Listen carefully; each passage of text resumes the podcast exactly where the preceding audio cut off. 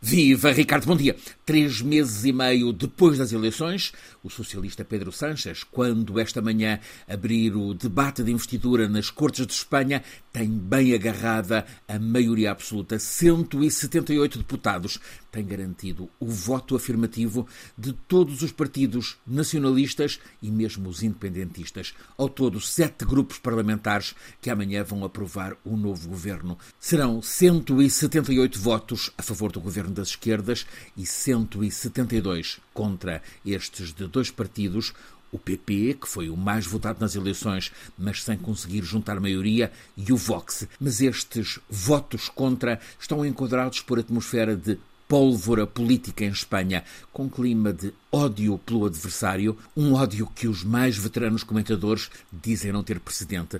Vai para duas semanas José Maria Aznar, marcante presidente de governos da direita PP, ao longo de oito anos, entre 96 e 2004, Aznar apelou a que todos os que possam fazer alguma coisa contra esta maioria, a das esquerdas com os nacionalistas, que faça esse combate. E esse apelo está a ser muito seguido, mobilizado pela ultradireita Vox, que encabeça manifestações diárias todas as noites nestes últimos 12 dias, às vezes com um episódio de violência de rua, como aconteceu esta madrugada, junto à sede do PSOE, o Partido Socialista Operário Espanhol, na Calle Ferraz, em Madrid. Os repórteres tiveram esta madrugada de recorrer a capacetes para se protegerem das garrafas de vidro atiradas pelos manifestantes ultra. Nas manifestações pelo país também não faltam os muitos juízes que, com a toga a identificá-los, saíram ontem à rua em insólito protesto contra o poder político que aprova a lei de amnistia, que, é facto, é instrumento de Pedro Sanches para garantir o voto nacionalista basco e catalão, portanto, o passe para viabilizar este governo, mas uma amnistia que também tem a aspiração generosa de harmonizar a convivência entre a Espanha central, simbolizada por Madrid, e as comunidades onde o nacionalismo autonomista é mais forte, sobretudo a Catalunha e o País Basco.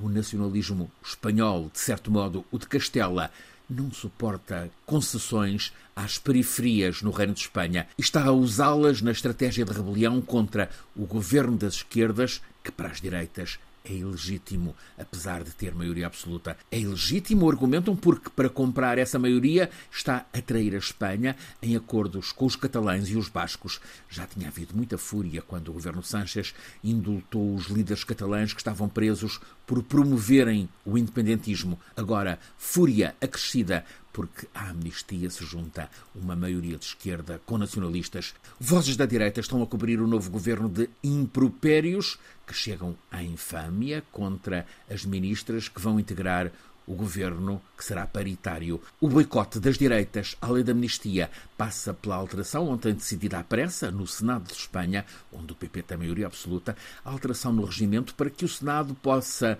demorar essa lei de amnistia que o Parlamento vai aprovar. Em suma, a Espanha vai amanhã ter novo governo, a convivência com a Catalunha promete ser mais harmoniosa, mas há um problema sério em Espanha: é o ódio pelo adversário político, expresso em discursos e gestos em que vale tudo.